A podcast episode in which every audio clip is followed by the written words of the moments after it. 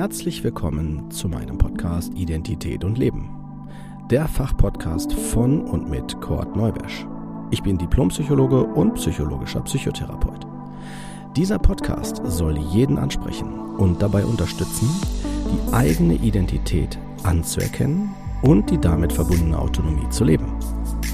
Wenn du dich jetzt fragst, was meint er damit, dann bist du genau hier richtig und ich empfehle dir, hör dir am besten die erste Folge an. Dort vermittle ich die wichtigsten Informationen und auch, was der Podcast will. Ich wünsche dir auf jeden Fall viel Spaß und viele tolle Eindrücke. Los geht's!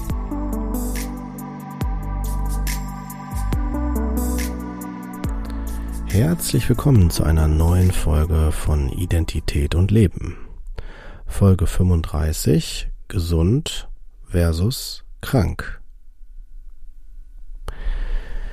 Wir haben ja ähm, in diesem Podcast schon einige Folgen zu dem Thema, was sind Symptome, was, was ist die Abgrenzung zur ähm, generell Krankheit beziehungsweise Diagnose und auch ähm, was ist das ganze Dilemma dahinter, haben wir schon einiges gehört.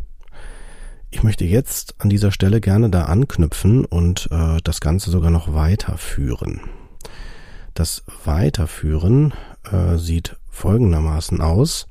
Wir beginnen heute diese Reihe. Das heißt, ihr werdet jetzt in den nächsten Folgen, in den nächsten kommenden Folgen mehr zu den ähm, Bereich, also zu dem Bereich der Pathologie, also dann, wenn unsere Psyche, unser Körper, unser Sein uns deutlich macht, ähm, etwas funktioniert nicht so, wie es für uns gut ist, ähm, wie es uns helfen kann, beziehungsweise wie ich ähm, gesund oder lebendig durchs Leben gehe. Wenn das alles nicht möglich ist, dann äh, reagieren, reagieren wir darauf. Und das ähm, ist etwas vielfältiger, als man vielleicht erstmal annehmen mag. Und ähm, von daher finde ich es ganz gut, wenn wir das hier so ein Stück weit weiter eingrenzen. Und äh, mit dieser Folge möchte ich ganz gern eröffnen, wo das ähm, ja, Problem liegt, wenn ich etwas bei mir wahrnehme, was ich als ähm, nicht normal einstufe. Ich wähle absichtlich diese Alltagssprache, weil viele ähm, nicht unbedingt immer so Fachbegriffe dafür haben. Ja, die nehmen bei sich dann wahr, da ist irgendwas, das ist anders, das, das, das bin nicht ich. Das ist, das fühlt sich fremd an, das fühlt sich irritierend an und es fühlt sich nicht normal an. Und äh, sobald die Symptome entstehen, das heißt, sobald mein, mein Körper mir Signale sendet im Bereich der, des, des Leidens, der Belastung, dann ähm, beginnt auch der Bereich des äh, ähm, äh, Nicht-Funktionierens, des ähm, irgendwas läuft hier falsch, läuft hier schief, so würde man das wahrscheinlich vermuten oder auch annehmen. Und ähm, ich bleibe absichtlich erstmal noch so allgemein, weil ähm, wir Menschen unterschiedlich auf sowas reagieren, wenn ich das jetzt so darstelle. Dann gibt es die, die das ignorieren und der Meinung sind, ach, das geht schon wieder von alleine weg. Dann gibt's die, die bei den kleinsten Anzeichen sofort denken, das könnte was ganz Schlimmes sein und direkt den Fachmann oder die Fachfrau aufsuchen. Und dann gibt's die, die ähm, erstmal ja dahin fühlen, hinhören und das eine Zeit lang beobachten. Und äh, zumindest ist es erstmal, wenn es vor allen Dingen neu ist, wenn ich das vorher nicht hatte, für mich wahrscheinlich befremdlich oder irritierend. Es kann sein, dass vielleicht mein Umfeld sowas schon mal hatte und mir das vielleicht auch vorgelebt hat. Wenn zum Beispiel ich eine ängstliche Mutter habe oder einen ängstlichen Vater, dann kann das sein, dass ich Angstsymptome bei mir auch anders bewerte also dann viel vertrauter oder als normal oder als äh, äh, ja, das ist es gehört zum Menschsein, zum Menschsein oder zu dem Leben dazu. Das heißt, es bekommt eine eigene Identität. Ich identifiziere mich mit diesen äh, er Erlebnissen, Ereignissen anders. Wenn wir jetzt äh, da weiter hinschauen und gucken und feststellen, ähm, die, die Auffälligkeiten oder Erscheinungen meines Seins, meines Körpers, äh, jetzt fachlich genannt äh, Symptome, weisen auf bestimmte Krankheitsformen äh, ja, hin. Also zum Beispiel, dass man dann denkt, huch, ich bin so unruhig, so angespannt, so so, ich habe so so Gefühle von äh, Angst, also Existenzangst oder Verlustängste, dann kann ich auch das eventuell assoziieren mit, dass ich allgemeine Ängste habe. Wenn ich jetzt noch dazu so Gefühle habe von einer Bedrohung, dass ich eine körperliche Bedrohung habe, heißt, ich könnte einen Herzinfarkt kriegen, ich könnte in Ohnmacht fallen oder dergleichen, dann kann ich daraus auch sogar sowas ableiten wie vielleicht kriege ich einen Herzinfarkt oder habe eine Panikattacke, je nachdem wie meine Differenziertheit da ist ne, und ich das auch entsprechend wahrnehme. Selbst bei solchen deutlichen Symptomen, wie ich sie gerade dargestellt habe, gibt es dennoch auch Menschen, die das gar nicht so wahrnehmen und dann sagen, och, was habe ich denn hier in der Brust? Hm, komisch. Und, und das dann da an der Stelle ähm, eher übergehen und nicht so dem eine, eine, eine, wie sagt man, eine äh, notwendige Sensibilität mitbringen. Das ist tatsächlich sehr vielfältig und unterschiedlich und kann nicht, sollte nicht einheitlich gesehen werden. Ähm, wenn wir jetzt aber da weiter hinschauen, werden wir feststellen, dass es für bestimmte Erscheinungen bei mir entweder durch, wie gerade gesagt, Vorerfahrungen oder Label, also Identitäten, die ich äh, mir oder diesen äh, Erlebnissen gebe, werde ich dann schon in gewisse Richtungen gelotst oder gelenkt. Wenn nicht, werde ich mit hoher Wahrscheinlichkeit zumindest verunsichert werden oder das zumindest anders wahrnehmen, weil ich das vorher gar nicht so kenne. Ja. Und ähm, das wiederum kann bei mir auslösen, dass ich eine erhöhte Sensitivität in dem Bereich entwickle. Also ich würde dann jede weitere Form von vielleicht anders fühlen, anders sein, ähm, im Erleben äh, dann als seltsam, als äh, ja vielleicht noch dazugehörig einstufen. Und äh, das kann mich dann immer weiter verunsichern.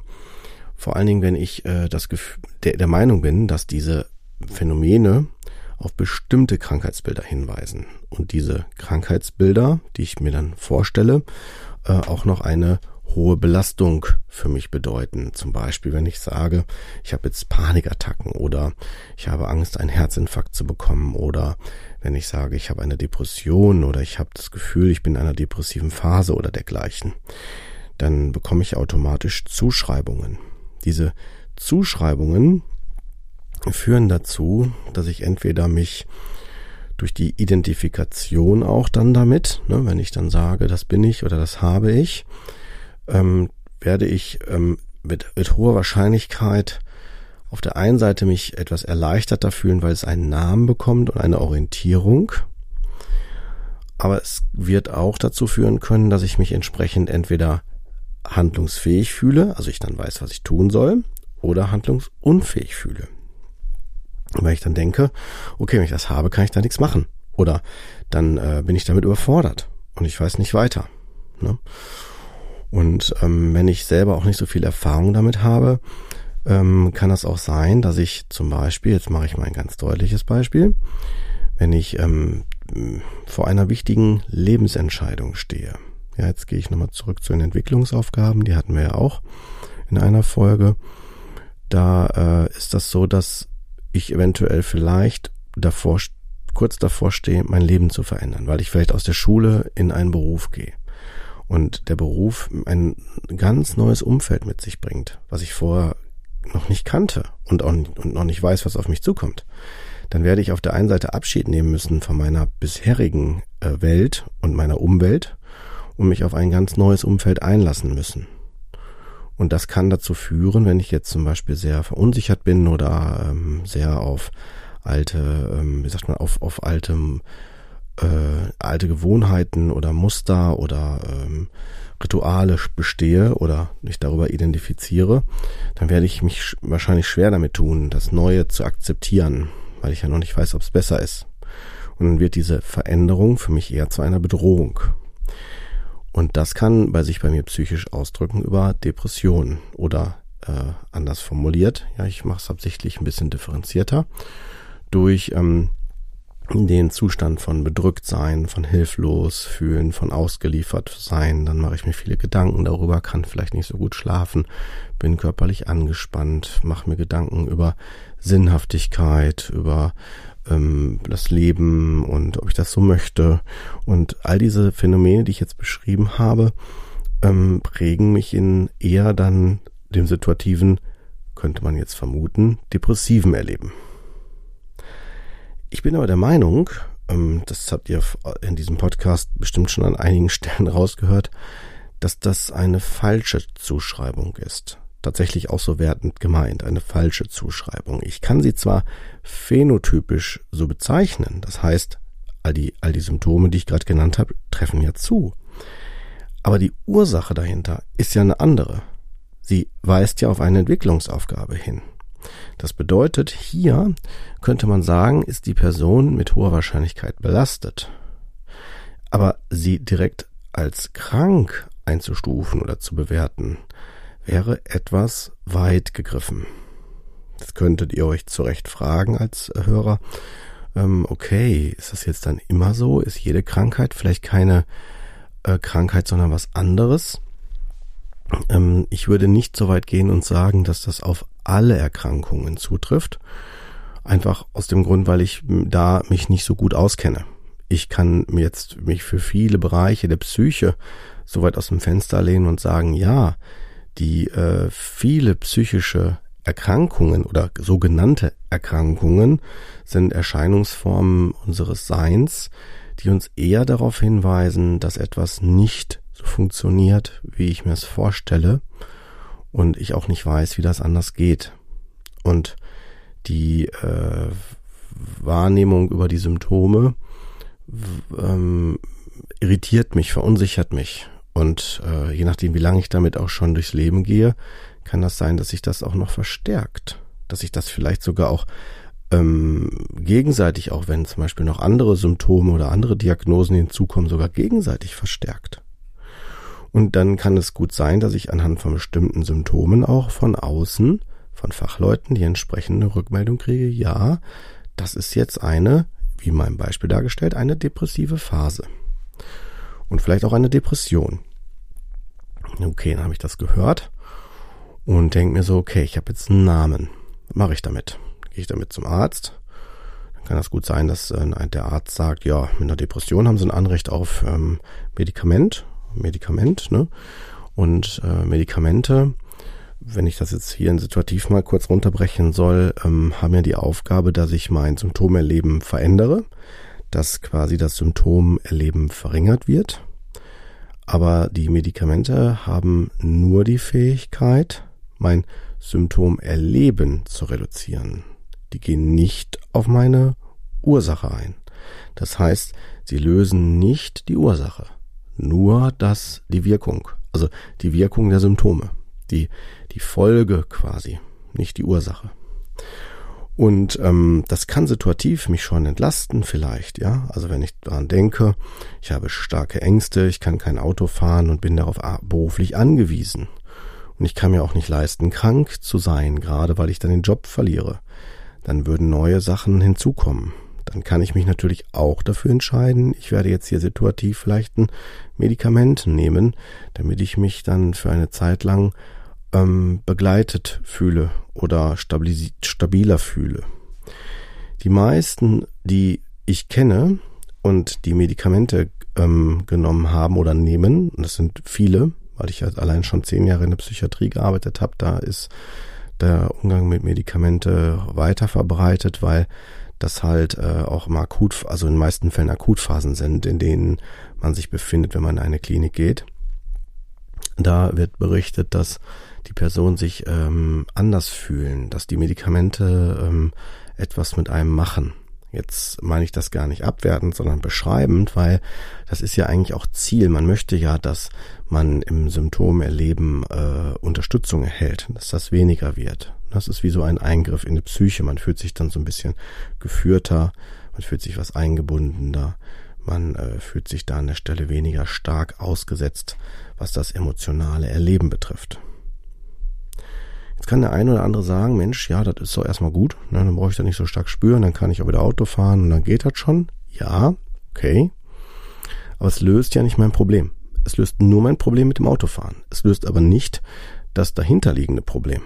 Ne, das dahinterliegende Problem in meinem Beispiel könnte ja sein, dass ich Existenzängste habe, weil ich äh, mich nicht traue, was zu verändern, weil ich mich nicht mehr wohlfühle, weil das, was ich gerade mache, nicht passt oder dass jede Form von mein Leben zu verändern für mich immer mit Unsicherheit steht, mit Gefahr, weil mein Leben vielleicht in der Kindheit, meine Kindheit bedrohlich war und Gefahr war und ich mich allein gefühlt habe und dass das hier wieder nur wieder das eine Wiederholung wäre davon.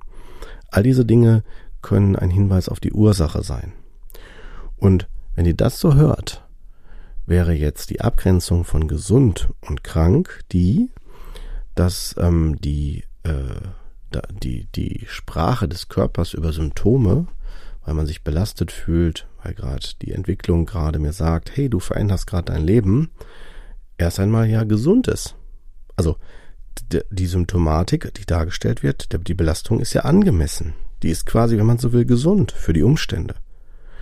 Und ähm, wenn ich jetzt äh, mich frage, ab wann spricht man denn dann von einer Erkrankung? Dann könnte man das, wenn ich jetzt alle Fachleute wie Ärzte und so mit hinzuziehe, könnte man das, wenn man zum Beispiel für ähm, bestimmte Therapien wie Beinbruch oder so äh, eine Diagnose braucht, um entsprechend die notwendigen zeitnahen Maßnahmen einzuleiten wenn ich, ähm, also da sind in manchen, in, in, in, gerade in dem Bereich äh, sind Diagnosen sinnvoll. Damit ich weiß, wie ich den Beinbruch, ja, oder wenn ich zum Beispiel einen Herzinfarkt habe, was ich dann tun muss, um das Leben zu äh, retten, ne, oder an, an, ja, an der Stelle zu verlängern. Ähm, Jetzt überlege ich gerade, ob ich so sehr in die Tiefe gehe. Da, ich würde es jetzt absichtlich nicht machen, aber ich möchte zumindest noch einen Gedanken mit hinzunehmen.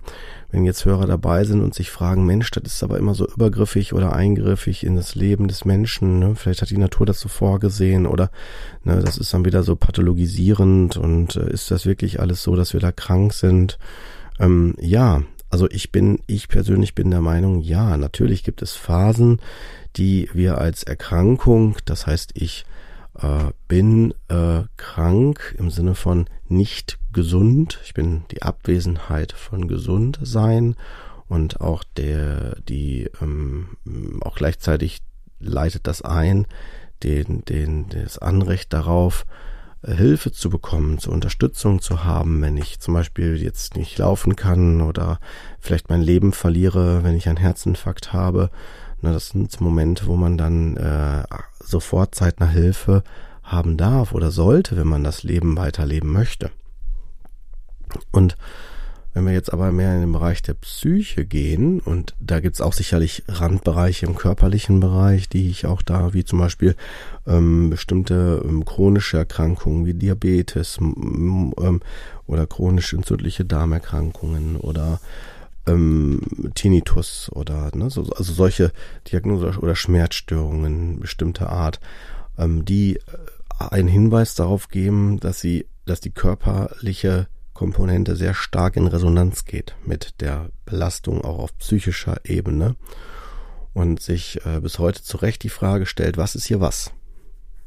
Jetzt gibt es zum Glück einige mutige äh, Fachleute, die sagen, hey, wir müssen mal einen Tellerrand schauen, das ist nicht mal alles so schwarz-weiß, so nach dem Motto einmal psychisch krank, dann immer psychisch krank oder äh, Symptome sind automatisch psychisch, psychisch erkrankt, also psychische Erkrankung. Ähm, das wird wirklich unserer Zeit nicht mehr gerecht. Ne? Und was Ursache-Wirkung betrifft, schon gar nicht. Also was ist hier Ursache, was ist die Wirkung? Und äh, deswegen sage ich euch für diese Folge hier, dass das gesund äh, sein auch möglich ist, wenn ich Symptome habe. Symptome können eine gesunde Reaktion sein für eine angemessene, für ein angemessenes Verhalten auf eine Belastungssituation. Ja, das geht, das ist möglich, das ist absolut in Ordnung. Krank ist es dann, wenn ich merke, über längere Zeit oder über eine Zeit kann ich damit nicht zurechtkommen und der Körper reagiert darauf mit äh, Grenzerfahrungen, dass er sagt, so geht's nicht weiter, das ist äh, zu viel oder dergleichen. Und das äh, kann dann tatsächlich auch in Form von einer Erkrankung dargestellt werden. Ich möchte zum Schluss den Gedanken noch mitgeben, dass ähm, eine Diagnose, also eine Erkrankung, nicht automatisch impliziert, dass man nichts machen kann, selber machen kann.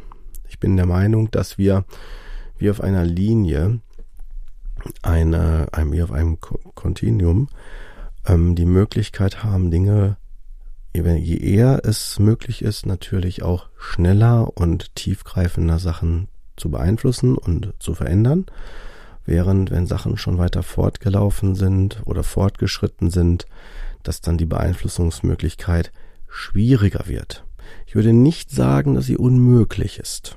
Ja, weil äh, die Fälle, die ich begleitet habe, die äh, würde, da würde ich äh, mich aus dem Fenster lehnen und sagen, äh, das war nicht alles unmöglich. Also das hat, da gibt es viele Faktoren, die auch erklären können, dass es vielleicht, dass man sich das nicht erlaubt oder dass man nicht weiß wie oder dass man einfach Dinge immer wiederholt und entsprechend entsprechend auch aufrechterhält, ne? auch depressive Phasen oder dergleichen.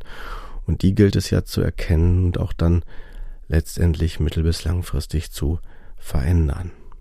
Und das werden wir uns auch in den nächsten weiteren Folgen im konkreten äh, ja, Fall dann anschauen. Bis dahin wünsche ich euch erstmal eine angenehme Zeit und äh, ja, ich freue mich, wenn ihr auch beim nächsten Mal wieder einschaltet.